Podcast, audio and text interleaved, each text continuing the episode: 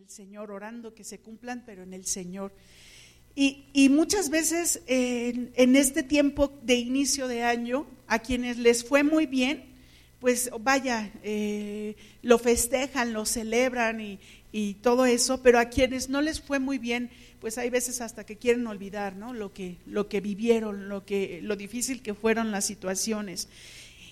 Y hay veces que esas situaciones y que esas, esos, esos problemas eh, que vivimos, pues nos afanan a cada uno de nosotros. Llega un momento donde nos afanamos, gracias, afanamos por los problemas que, tenemos o que tuvimos, eh, eh, empezamos a, pensar en ellos, no dormimos, no, no estamos tranquilos, ahí se agita nuestro corazón, estamos piense y piense en ello.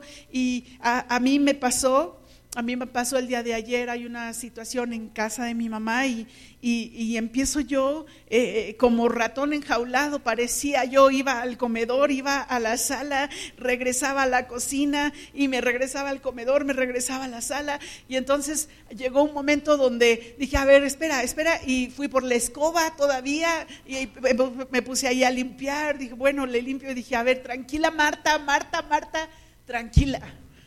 Sí se acuerda de Marta, ¿verdad? Ay, Marta, Marta. Dije, tranquila, no pasa nada. Dije, ¿qué tengo que hacer? Dije, orar. Orar, no me queda otra. Y fui y oré y le dije, Señor, calma mi corazón, dame sabiduría, danos sabiduría para las decisiones que vayamos a tomar, enséñanos cuál es el camino, dinos hacia dónde nos tenemos que dirigir.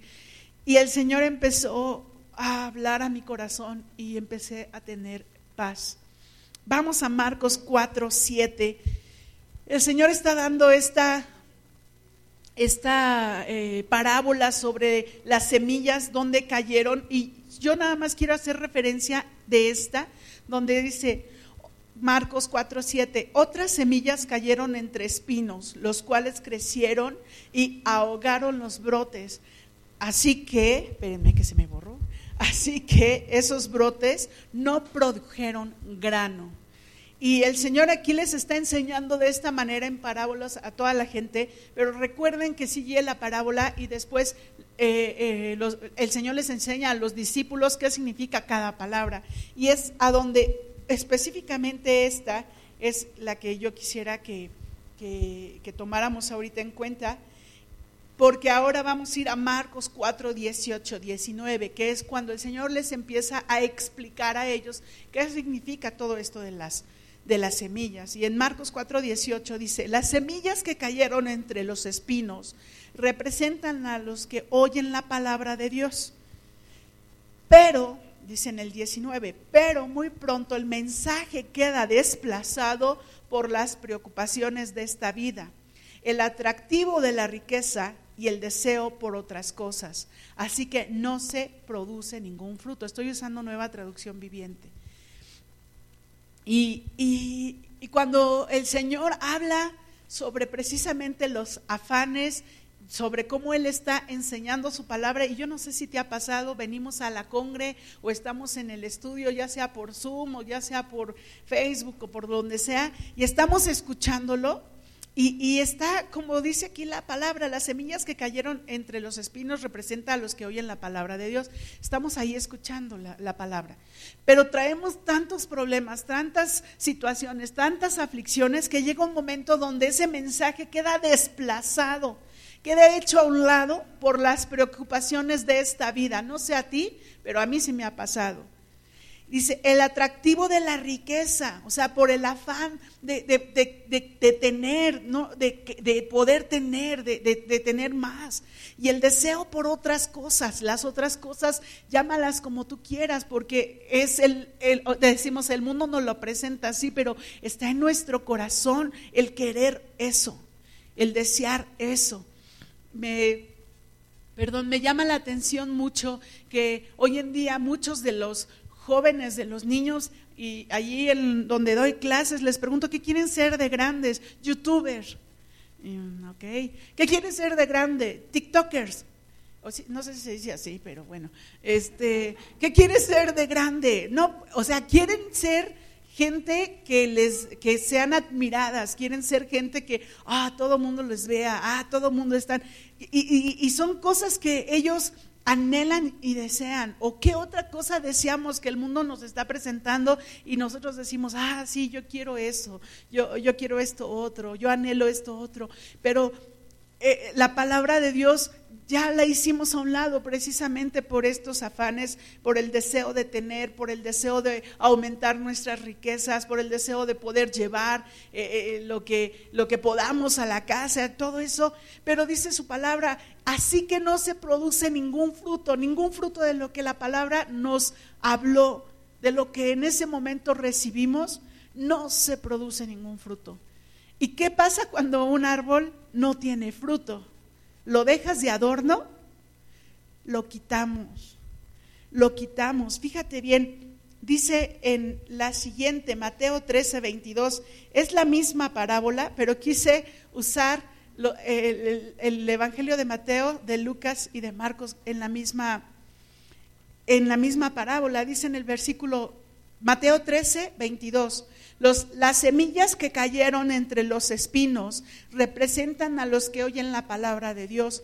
Pero muy pronto el mensaje queda desplazado por las preocupaciones de esta vida y el atractivo de la riqueza.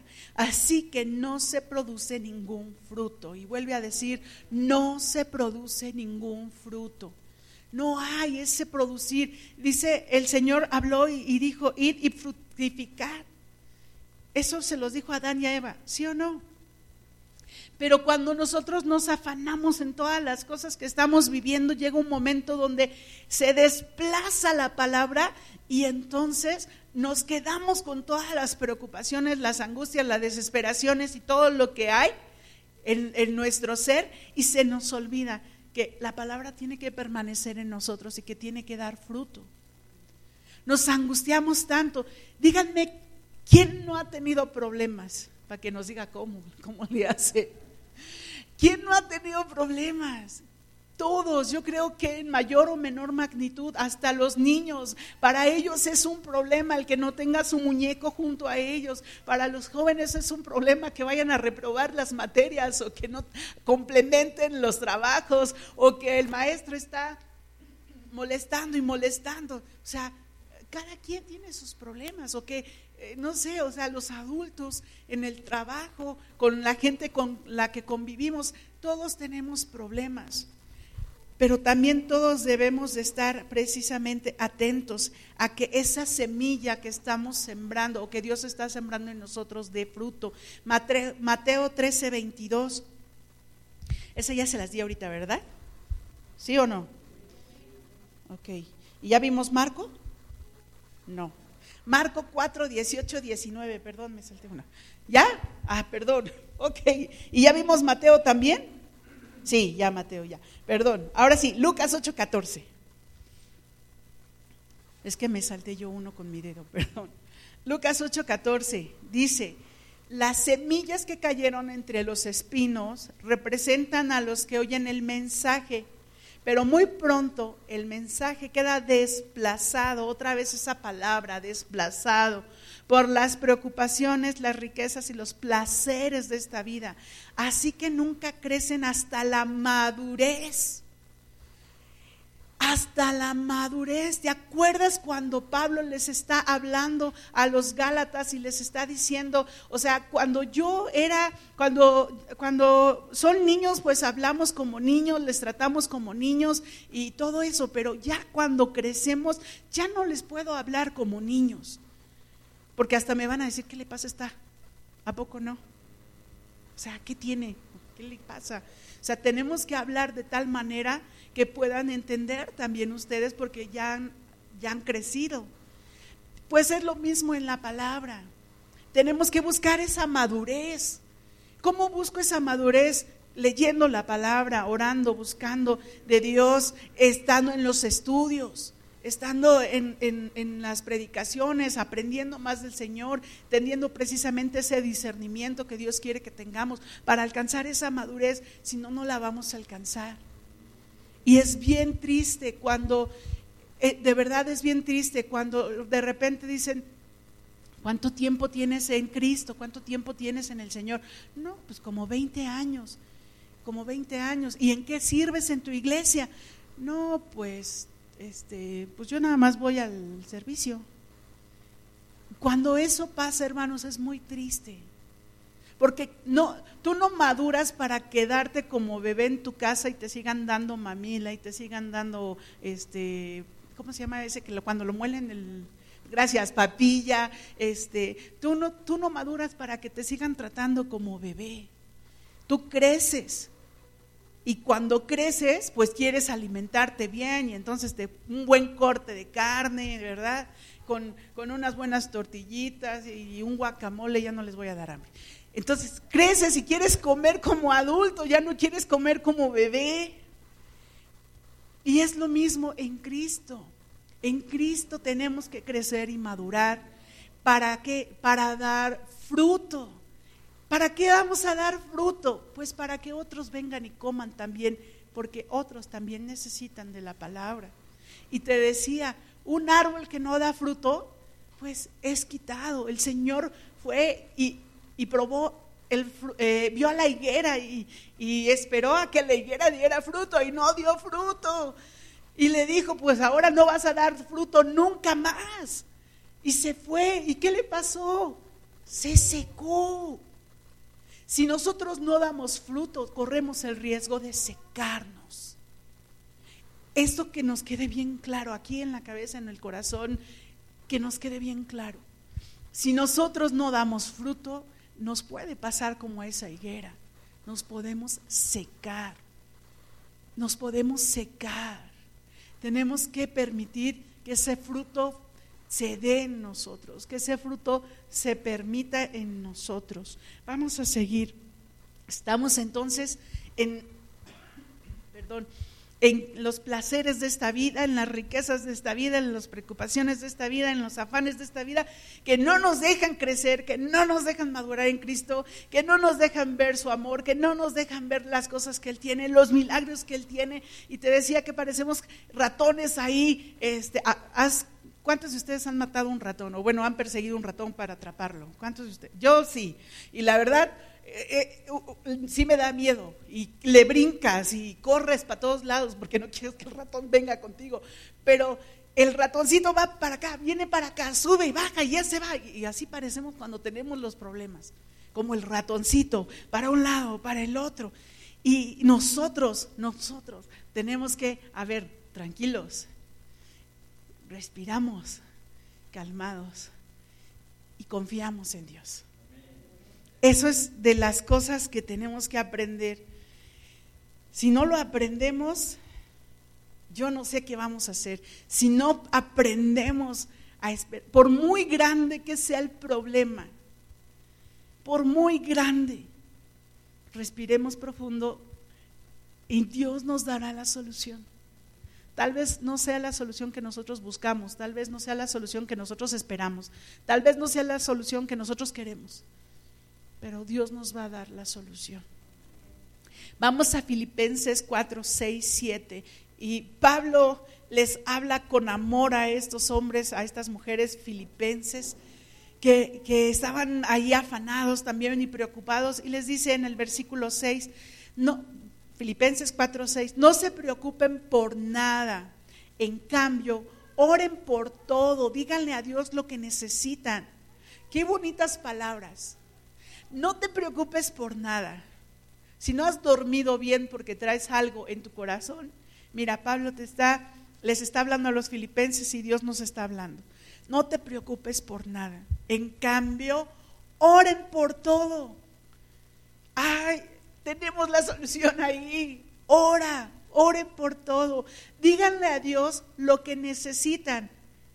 Dile, Dile qué es lo que necesitas. Obvio, si tú le dices, ay, es que necesito, este, no sé, un coche último modelo en la puerta de mi casa. No, pues no, o sea, puede, puede ser que el Señor te lo dé, pero la verdad es que eso pues no es algo que necesitamos así realmente. Diría mi abuelito, no nací en coche, entonces podemos caminar, ¿no? Entonces, ora, dile a Dios lo que necesitas, denle gracias por todo lo que Él ha hecho por todo, por todo, aún las cosas que no han sido agradables, pero que te han traído enseñanza. Versículo 7, así experimentarán la paz de Dios que supera, esta palabra es hermosa, supera todo lo que podemos entender. Todo lo que podemos entender, o sea, lo que ya no entendiste, eso lo supera la paz de Dios. La paz de Dios cuidará su corazón, su mente mientras vivan en Cristo Jesús. O sea, hermosas palabras, su corazón y su mente. Porque la mente, la mente cuando divaga, ah, hay que tener cuidado. Y por eso el Señor está diciendo, cuidará su corazón y su mente. Cuidará su corazón y su mente. Cuidará su corazón y su mente. Fíjate, date cuenta que esta palabra, donde nosotros siempre nos eh, hablamos, eh, sí, la paz de Dios que supera todo entendimiento, decimos, ¿no? Pero viene, viene unas palabras antes que son condicional, que te están diciendo antes, tienes que hacer esto para poder obtener esto, que es, no se preocupen por nada, en cambio, oren por todo. Díganle a Dios lo que necesitan y denle gracias por todo lo que Él ha hecho. Te voy a decir algo, el pastor cuando lo operaron, salió de la operación, todavía traía la, cuando lo subieron a, cuarto, o más bien lo bajaron a, cuarto, este, pues todavía traía efectos de la anestesia. Y, lo bajaron ya en la noche, cuidado, en la noche lo, bajaron y lo más impresionante fue eh, que él, él, yo le dije lo que había hecho y él no se acuerda. Y él en cada tiempo y en cada momento alzaba su mano y decía, gloria a Dios, gloria a Dios. Dios es bueno, Dios es bueno. Para siempre su misericordia, Dios es bueno. Al otro día que yo le dije, es que estabas haciendo esto y decías esto, y, ¿a poco? Yo sí. ¿Cómo su mismo espíritu tenía la necesidad de glorificar a Dios? Y, él seguía glorificando y seguía. Y hay cosas que él recordó de esa noche, pero hay cosas que no recordó. Y yo le decía, es que estuviste así y así. Y dice, ¿en serio? Le digo, sí. Dice, no me acuerdo. Y alzaba sus manos y, decía, gloria a Dios, Dios es bueno, Dios eres misericordioso. Y glorificaba al Señor. Y, te estoy diciendo eso porque me acuerdo de esta parte donde dice, oren por todo oren por todo. Ahí el Señor, eh, o sea, de verdad, ahí el pastor pudo haberse quedado dormido, descansando, eh, eh, tenía la, situación todavía de la, de la anestesia, pudo haberse quedado ahí. Sin embargo, él glorificaba al Señor y glorificaba al Señor y exaltaba al Señor. Y eso fue bello. Oren por todo. Díganle a Dios lo que necesitan. Oren por todo. Díganle a Dios lo que necesitan aún en las situaciones más difíciles, Dios nos dará sabiduría. Dios nos dará sabiduría. Dice ahora, ya no quiere cambiar mi compu. Ya, ahora sí. Lucas, Lucas 12, 29, 32. Y estas son palabras del Señor Jesús. No se inquieten por lo que van a comer o lo que van a beber. No se preocupen por esas cosas. Esas cosas dominan el pensamiento de los incrédulos en todo el mundo, pero su Padre ya conoce sus necesidades. O sea, ya no te preocupes por eso. Señor conoce tus necesidades. Antes de seguir, esta historia yo la escuché del pastor hace ya bastante tiempo y era, eh, eh, no recuerdo si era una familia o era una persona que vivía en una vecindad y no tenía nada, nada para comer. Y esa persona empezó a orar y a buscar a Dios en ese momento porque no tenía nada para darle a su familia. Y oró a Dios, le dio gracias y dijo, gracias por los alimentos que tú nos vas a dar, Señor. Y siguió orando. Pero en esa misma vecindad vivía una persona que se dedicaba a la brujería y escuchó la oración de ese hombre. Y entonces se puso de acuerdo con algunos de esa misma vecindad y les dijo, vamos a hacer de comer para que este hombre se dé cuenta de que no es Dios que le dio de comer, sino nosotros. Y hicieron la comida y se la llevaron y se la pusieron allí en la ventana. Y entonces cuando este hombre dejó, terminó de orar, abrió los ojos y vio las ollas y, dijo, o sea, Dios, o sea, wow, Dios nos trajo el alimento y, lo metió a su casa y empezaron a comer ahí en su casa. Y esta mujer que había pensado que, que ella estaba haciendo las cosas, fue y le dijo a este hombre, mira, tú estabas orando porque Dios te diera de comer, pero Dios no te dio de comer, quienes te dimos de comer somos nosotros, porque nosotros hicimos la comida. Y entonces este hombre dijo, Señor, te doy gracias por esta mujer y por esos hombres, porque fueron el medio para que pudiéramos comer. O sea, ¿Cómo hasta las cosas que el enemigo cree que está haciendo para lastimar, el Señor las usa para bien? Dices, wow, Dios, gracias por eso. Gracias, Señor, porque tú te mueves con amor. Y dice ahora el versículo 31 de Lucas 12, busquen el reino de Dios por encima de todo lo demás y Él les dará todo lo que necesiten. Así que no se preocupe, pequeño rebano, pues al Padre le da mucha felicidad entregarles el reino. Qué bonito. O sea, de verdad son palabras donde a mí me conmueve el corazón el Señor, donde yo digo, Dios, gracias porque no dejaste fuera nada, nada. Dice, busquen el reino de Dios. ¿Cuántos piensa en ti, en tu corazón? Porque, porque cuando nos alejamos del reino de Dios es porque hemos estado afanados en muchos problemas. O cuando, o cuando estamos enojados con el Señor o cuando sucedió algo que, hizo y que provocó que dijiste, ay, nos vemos, yo ahorita no me quiero acercar a Cristo, no quiero saber nada de Dios, no quiero saber nada de nada. No nos, eh, no nos acercamos al Señor cuando tenemos tantas situaciones de esa, esa índole, pero el Señor nos está diciendo de una manera bien bonita, y imagínate al Señor Jesús hablándoles a ellos precisamente. Dice, busquen el reino de Dios, busquen el reino de Dios por encima de todo lo demás. Y Él les dará todo lo que necesiten, todo lo que necesiten. Así que no se preocupe, pequeño rebaño, pues al Padre le da mucha felicidad entregarles el reino. ¿Cuántos somos papás? ¿A poco no te da gusto cuando compras algo especial para tus hijos? O cuando haces algo especial y, lo compras y, ellos no están ahí, pero tú dices, ay, esto se los voy a llevar a mis hijos, les va a gustar mucho y, lo van a disfrutar y, vas y se lo llevas. ¿Sí o no te gozas cuando ves a ellos que lo están disfrutando? Pues el Padre así le da mucha felicidad entregarles el reino. Dios anhela, desea quiere entregarnos el reino. Pero para eso nosotros tenemos que buscar el reino de Dios.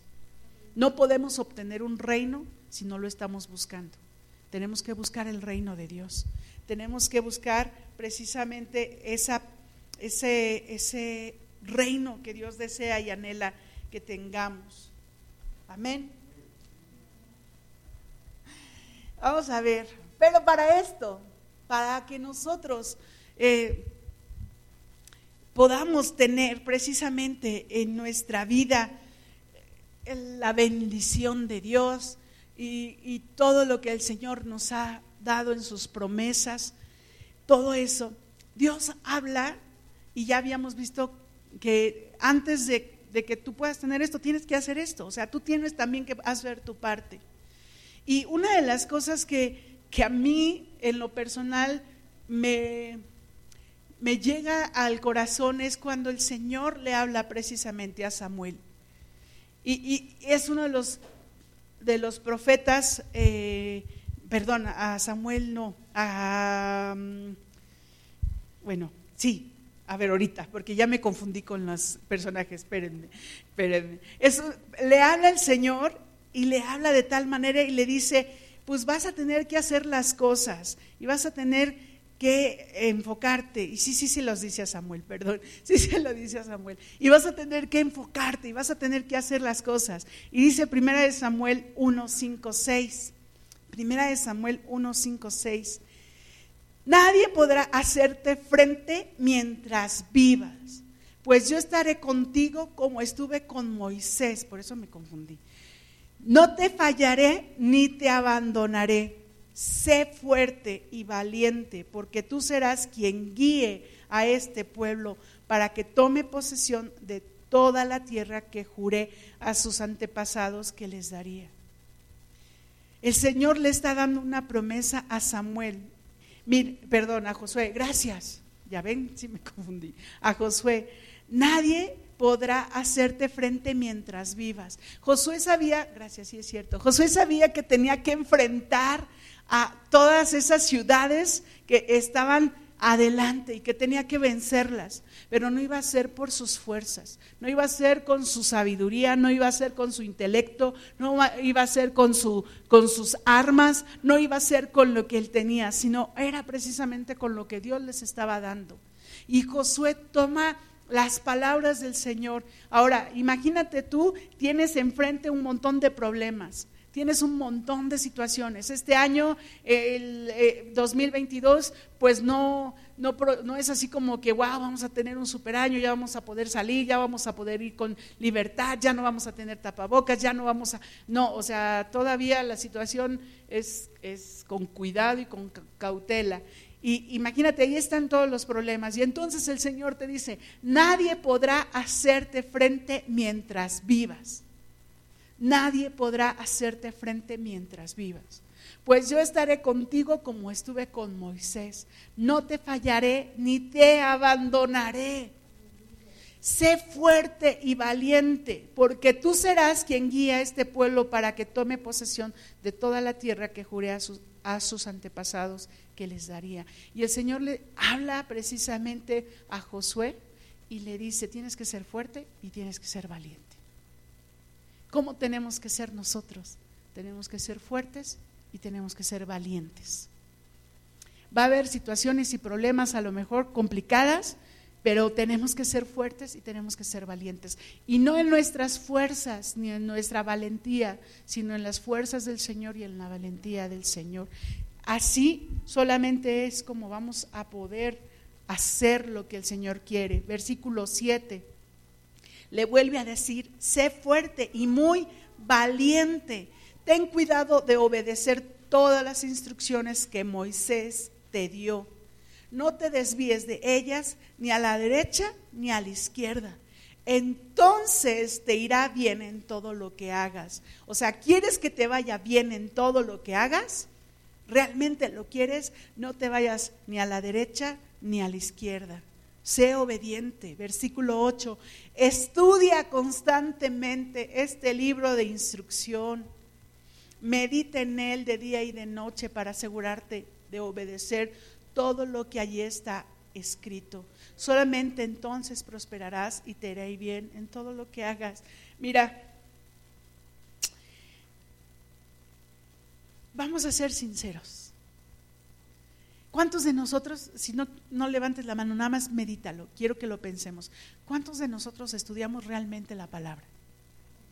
¿Cuántos de nosotros realmente leemos la palabra no como una receta de cocina, no como ahora voy a leer este salmo, me toca este salmo, o como en las aplicaciones, ah, pues me salió esta palabra y la voy a tomar por este día?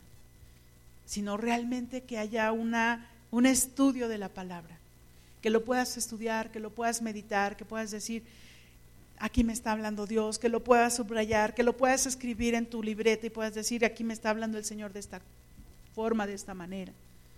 ¿Cuántos de nosotros lo hacemos? ¿Cuántos de nosotros realmente meditamos en la palabra? El Señor le está diciendo, estudia constantemente, constantemente es constantemente, o sea, todos los días. No es hoy sí, mañana no, es constantemente este libro de instrucción. Medita en él de día y de noche para asegurarte de obedecer todo lo que allí está escrito. Solamente entonces prosperarás y te irá bien en todo lo que hagas. Te voy a platicar la historia de una jovencita.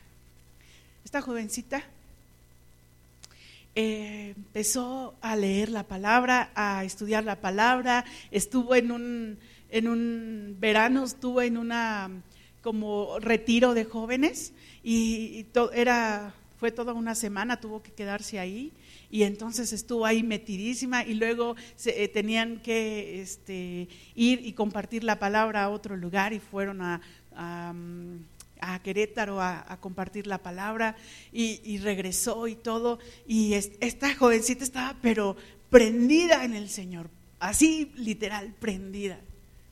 Y estudiaba y meditaba la palabra y se paraba tempranito a leer la palabra, a escribir lo que el Señor le decía y todo. Y esta jovencita, sin más ni más, llegó un momento donde alguien le dijo, ¿sabes qué? Quiero llevarte conmigo, vamos a ir a, Europa y vamos a compartir la palabra. Y esta jovencita se quedó así como, ¿qué? Pero no tengo dinero, no te preocupes, todo está pagado. Todo está pagado. Y esta jovencita dijo, ¿qué?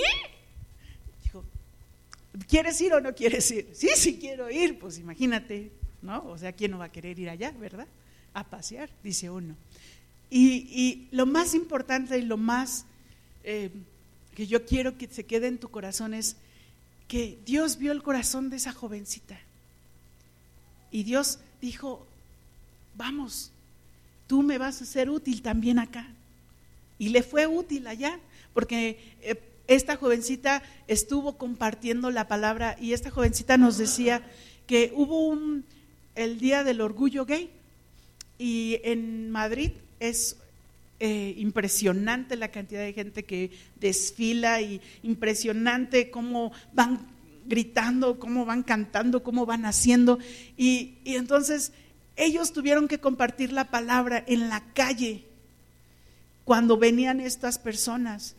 ¿Qué tuvieron que hacer? Pues tuvieron que ser fuertes y valientes. Y lo compartieron y hablaron de la palabra.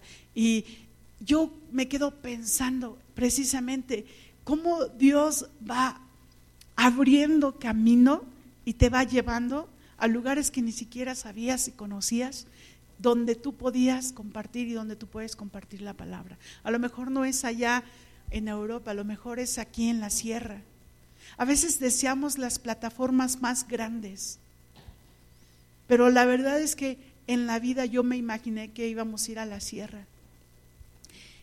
En la vida yo me imaginé que íbamos a compartir la palabra ya. Hay mucha necesidad también ahí. Hay mucha necesidad también aquí en nuestra ciudad. Podemos ver alrededor y podemos ver cuánta gente no conoce la palabra.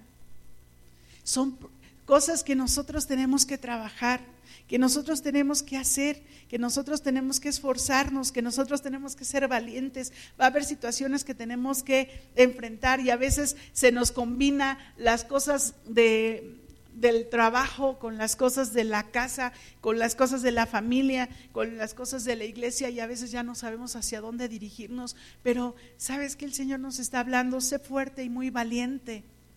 Sé fuerte y muy valiente. Yo estaré contigo hasta el fin del mundo, dice su palabra.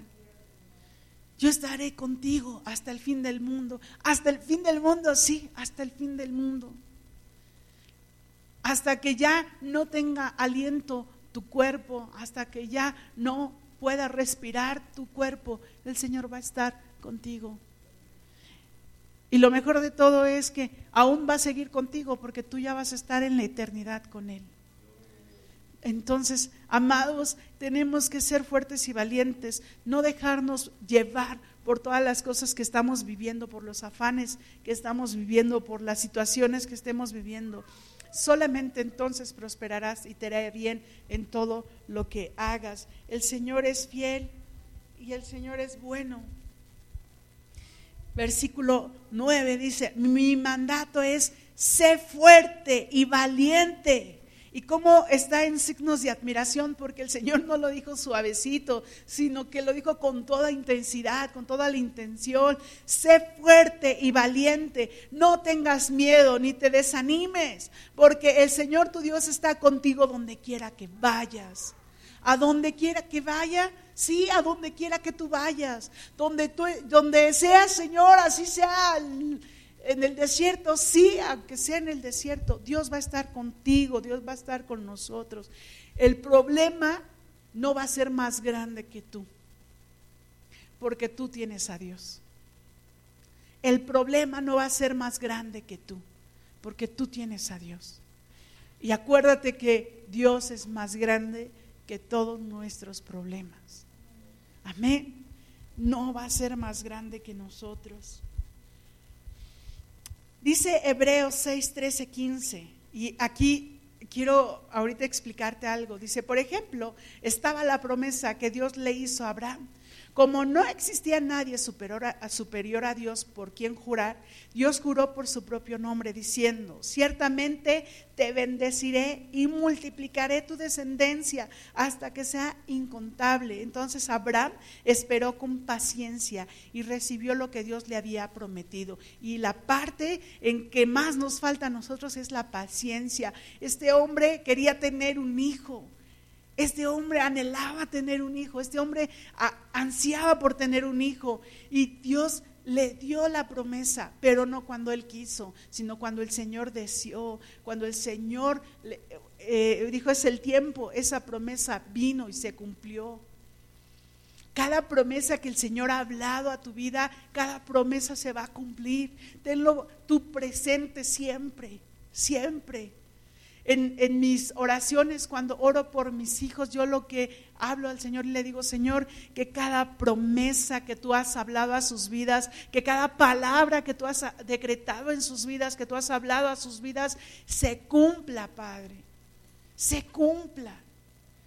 Así, así Haz tu oración también personal, Señor, que cada promesa que tú has hablado a mi vida se cumpla, cada promesa que tú has dicho para mi vida, para la vida de mi familia, se cumpla, que los problemas no te agobien, que las situaciones en las que estamos viviendo no te agobien. Deja que el Señor haga la obra y sé tu paciente, sé tu paciente. Hebreos 6, 16 dice, Ahora bien, cuando las personas hacen un juramento, invocan a alguien superior a ellas para obligarse a cumplirlo.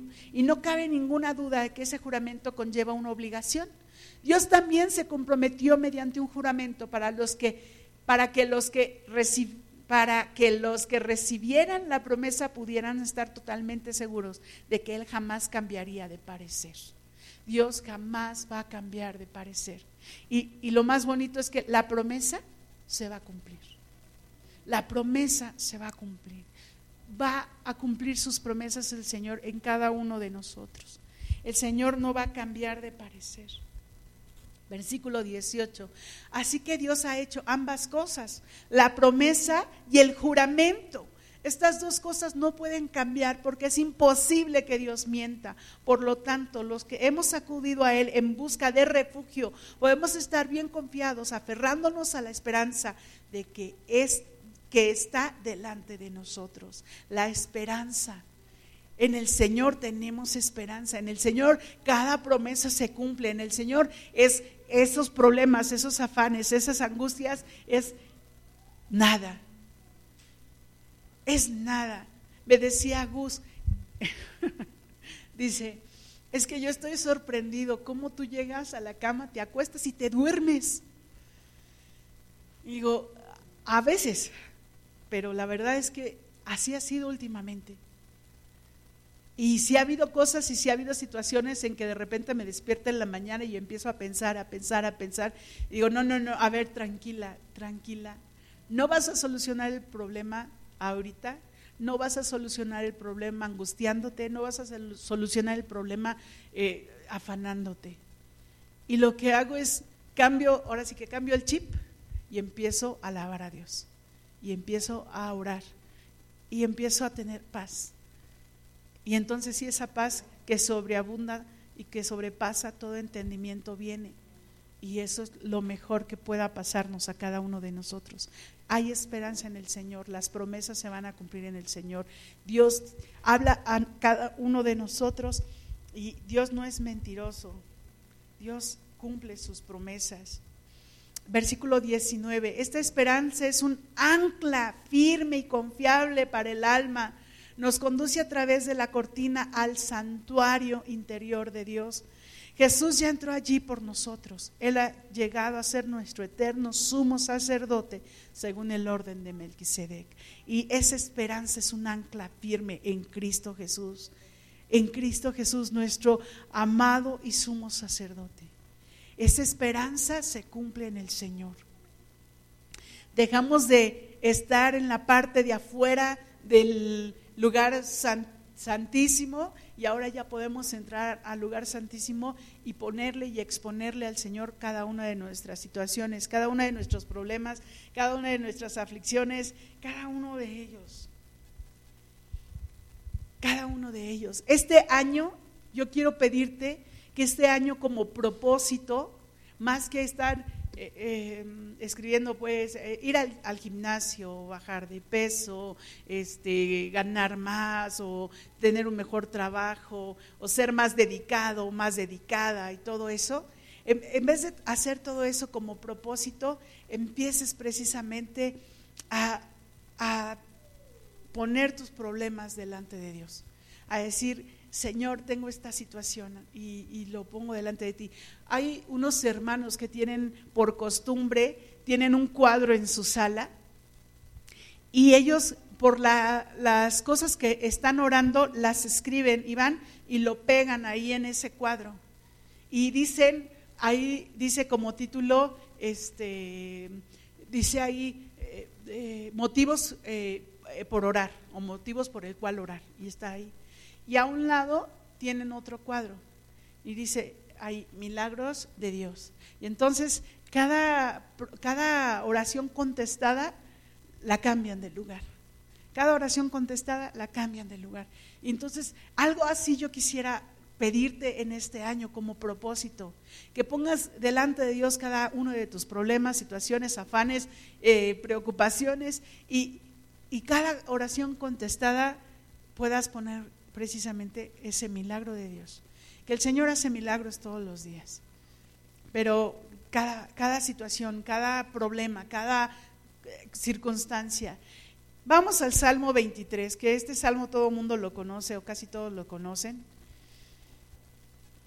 Es un salmo lleno de promesas, lleno de amor, lleno de palabra. El Señor nos habla de una manera hermosa y dice, el Señor es mi pastor, lo voy a leer en la versión en la que lo estoy leyendo, porque yo sé que ustedes se la saben en la versión 60. Eh, lo voy a ir leyendo en la traducción viviente y, no, no, no, me, no se enojen conmigo. Dice, el Señor es mi pastor, tengo todo lo que necesito. ¿Tenemos todo lo que necesitamos? Amén. En verdes prados me deja descansar. ¿Has ido a un picnic? Qué bonito se siente cuando te sientas en el pastito, ¿no? Y puedes descansar o te acuestas en el pastito y dices, ay, qué rico. Bueno, el Señor tiene prados más hermosos. En verdes prados me deja descansar. Me conduce junto a arroyos tranquilos. Arroyos tranquilos. ¿Has escuchado el ruido del arroyo del agua? Suena precioso y te calma, te relaja, te tranquiliza. Él renueva mis fuerzas. ¿Te has sentido cansado? ¿Has sentido que ya no puedes? Pues Él renueva nuestras fuerzas. Me guía por sendas correctas. Él va guiando nuestro caminar, Él va guiando nuestro andar y nos enseña a por dónde tenemos que ir. Y así da honra a su nombre. El Señor da honra a su nombre a cada uno de nosotros cuando nosotros vamos siendo guiados precisamente por Él cuando Él renueva nuestras fuerzas. Él honra a su nombre, pero nosotros también tenemos que honrarle, obedeciendo, como decía anteriormente, obedeciendo su palabra. Versículo 4. Aún cuando yo pase por el valle más oscuro, no temeré. En Israel había un valle, un valle que era muy oscuro, o que, bueno, no sé todavía, pero había un valle que era muy oscuro, donde a la gente le daba temor pasar por ahí. Por eso decían el valle de sombra de muertes, porque era un valle muy, muy oscuro, con situaciones y circunstancias difíciles. Y entonces Cuando está diciendo el Señor, aun cuando yo pase por el valle más oscuro, por la situación más difícil, por el problema más grande, no temeré, porque tú estás a mi lado. Y créeme que esta palabra no nada más es para ti, sino también para mí. Dice, porque tú estás a mi lado. Voy a hacer aquí una pausa y voy a ser muy directa. Mami, el Señor está a tu lado. El Señor está a tu lado. Tu vara y tu callado me protegen y me confortan. Tu vara y tu callado me protegen y me confortan. La vara sirve para poder recargarte al caminar, para poder quitar la piedra que te puede hacer caer. El callado es el que usa el pastor para traer a las ovejas, sí, para traer a las ovejas y acercarlas a Él de nuevo. Tu vara y tu callado, el Señor está acercándonos con ese callado, el Señor está con esa vara quitando lo que nos estorba para caminar en Él. Me protegen y me confortan. Me preparas un banquete en presencia de mis enemigos. Lo que tú cenaste en Navidad, lo que tú cenaste en Año Nuevo, no es nada comparado a lo que el Señor tiene para nosotros. Me honras ungiendo mi cabeza con aceite. ¿Te acuerdas? ¿Te acuerdas de Aarón? ¿Te acuerdas cómo lo ungieron cuando eh, lo pusieron como sacerdote a sus hijos? El Señor ahora nos unge a cada uno de nosotros y nos honra con ello. Mi copa se desborda de bendiciones. Mi copa está llena de esas bendiciones. Tu copa está llena de esas bendiciones que el Señor nos da. A veces queremos ver el vaso medio vacío, pero, pero se nos olvida que es el Señor que nos está bendiciendo y esa copa está llena. Ciertamente tu bondad y tu amor inagotable me seguirán. Papás, mamás, ¿cuándo vas a dejar de amar a tus hijos? Nunca. El Señor nunca nos va a dejar de amar. Ciertamente tu bondad y tu amor inagotable me seguirán todos los días de mi vida y en la casa del Señor viviré para siempre. Este salmo tiene promesas, hermosas promesas. El Señor le prometió a Abraham un hijo y le prometió una descendencia y se lo concedió. El Señor le habló a Josué y le dijo, sé fuerte y valiente porque yo estaré contigo y, y se lo cumplió. El Señor habló y dio promesas y la palabra está llena de promesas. Tú puedes leer en David, tú puedes leer en cada uno de los reyes, tú puedes leer en cada uno de, los apóstoles, como el Señor les hablaba, Él les decía y tenía esas promesas y esas promesas se cumplían.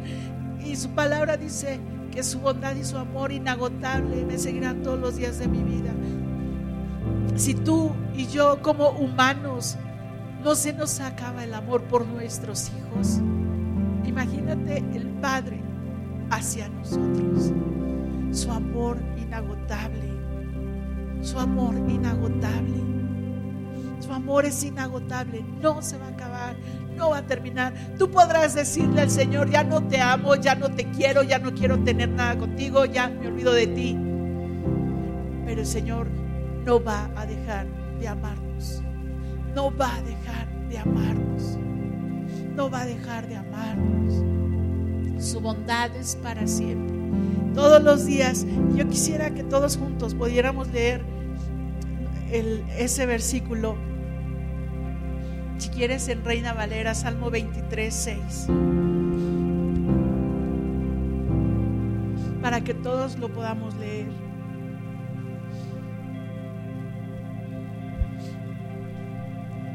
Para que todos podamos tenerlo. 23, 6. Dame un segundo para poderlo tener yo también aquí.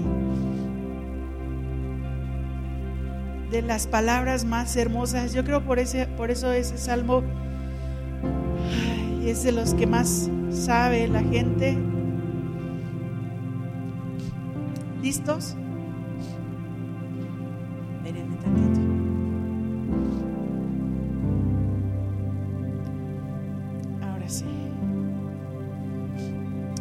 23.6 dice así, lo leemos juntos, dice, ciertamente el bien y la misericordia me seguirán todos los días de mi vida y en la casa de Jehová moraré por largos días.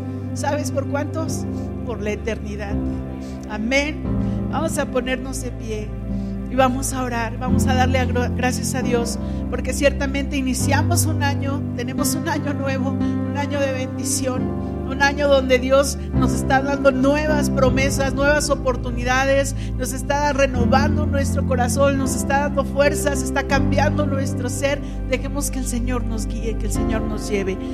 Padre bendito, en esta hora te damos gracias por tu amor, porque tú nos das fuerza, porque tú nos guardas en el hueco de tu mano, porque nos amparas, porque nos bendices, porque no olvidas, Señor, no te olvidas de nosotros y no olvidas nuestros ruegos y nuestras oraciones. Gracias Señor por esta oportunidad que nos estás dando. Nuevo año, 365 días nuevos Señor, donde podemos buscar de ti, donde podemos estar alojados Señor en tu regazo, donde podemos estar refugiados bajo tus alas, donde podemos Señor confiar. Creemos en cada promesa, creemos en cada una de ellas, creemos, Señor, en lo que tú tienes para nuestras vidas. Creemos, Señor, que este año tú harás algo diferente, tú harás, Señor, algo nuevo, tú harás, Padre, algo en que nuestras vidas será transformada, Señor. Gracias, Padre eterno, porque tocas nuestros corazones. Gracias Señor porque tú hablas a nuestras vidas, Padre. En el nombre de Cristo Jesús. En el nombre de Cristo Jesús. Dice Isaías 43, 18. Pero olvida todo eso. No es nada comparado con lo que voy a hacer. Pues estoy a punto de hacer algo nuevo. Mira, ya he comenzado. ¿No lo ves? Haré un camino a través del desierto, crearé ríos en la tierra árida y baldía. Dice el Señor, amén, Padre. Amamos, Señor, tu palabra. Amamos, Señor, tu amor, tu misericordia. Te amamos a ti, Señor. Te amamos a ti, Padre. Y creemos en lo que tú estás haciendo en nuestras vidas, Padre. Creemos en lo que tú vas a hacer. Que este año, Señor, aprendamos a descansar en esos pastos verdes, a ser fuerte y valiente cuando sea necesario, a ser sabios, a ser prudentes, a confiar en ti, Señor, a tener nuestro corazón, Señor, delante de tu presencia todos los días de nuestra vida, Señor porque tú estarás con nosotros todos los días de este año y de nuestras vidas, Padre. En el nombre de Cristo Jesús, Dios nuestro. Te adoramos, Señor, y te exaltamos, Padre.